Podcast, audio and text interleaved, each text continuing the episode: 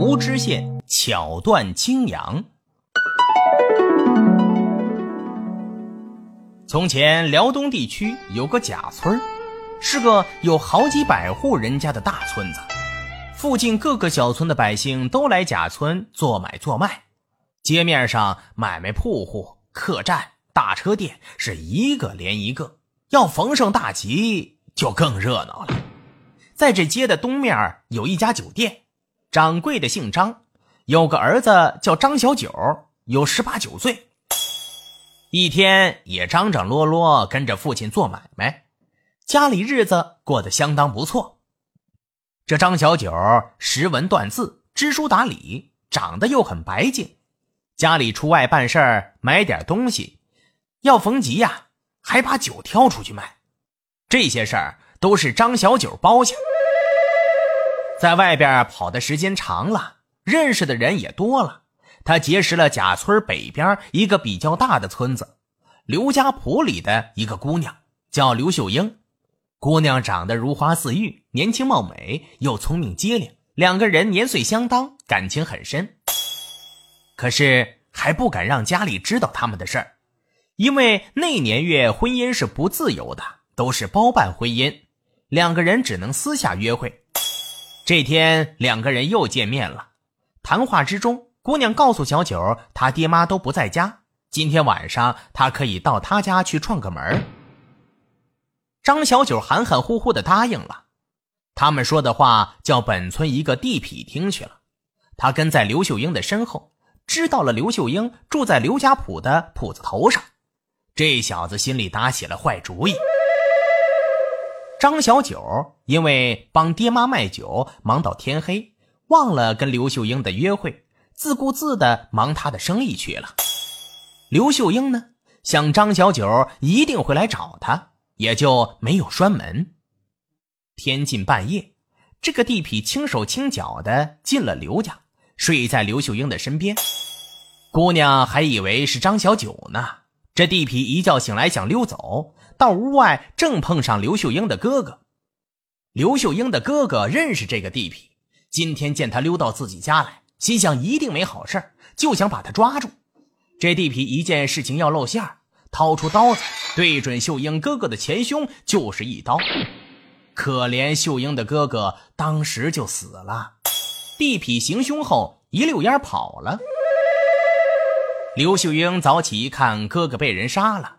就像当头挨了一棒，他料定是张小九干的。他恨小九无情无义，当下就到县衙状告张小九行凶杀人。知县胡大人立即传令，将张小九拿到县衙审问。张小九当然不能承认。胡知县好为难，又询问刘秀英凶手都有什么特征。刘秀英回想了一下，说凶手在肚脐上边有个大猴子。把张小九衣服解开，他肚子没有猴子，这样就把他放了。那么上哪儿去找真正的凶手呢？胡知县日思夜想，终于想出了一个好主意。第二天，胡知县传令，贾村、刘家堡和附近的住户，十五到五十岁的男子都必须到贾村东头教军场集合，看县官审问青阳。有违抗者，从重处罚。命令传出，老百姓都来了，都想看看知县怎么审青阳。贾村东头这个教军场，过去在这操练军马，现在成了老百姓赶集摆摊的地方。场子挺大，能容好几千人，四面还有围墙。胡知县命人抓上一只青羊，在场地中间埋上一根柱子，把羊拴在柱子上。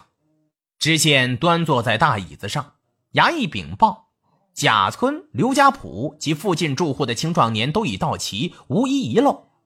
胡知县命人将大门上锁，把羊吊起来，开始审问：是谁杀死人的？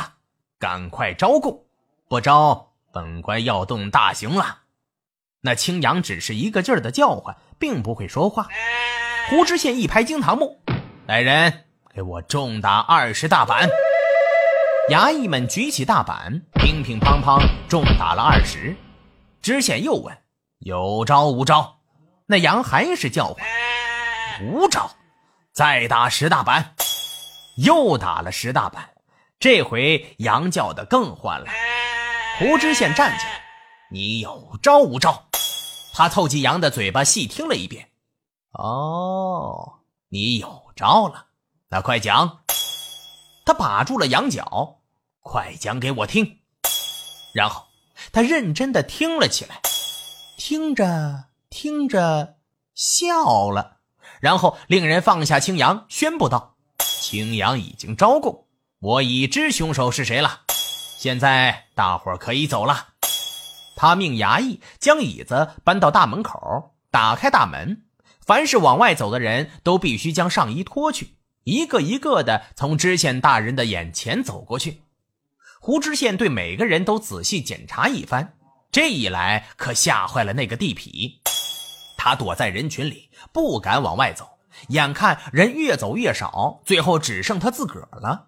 胡知县已经明白是怎么回事了，就问他：“你怎么还不走呢？”那凶手扑通一声就跪下了，嘴里不住的哀求。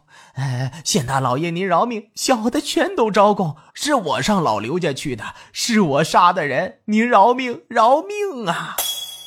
胡知县令人脱去他的上衣，果然在他的肚脐上边有个大肉猴子，马上把他抓了起来。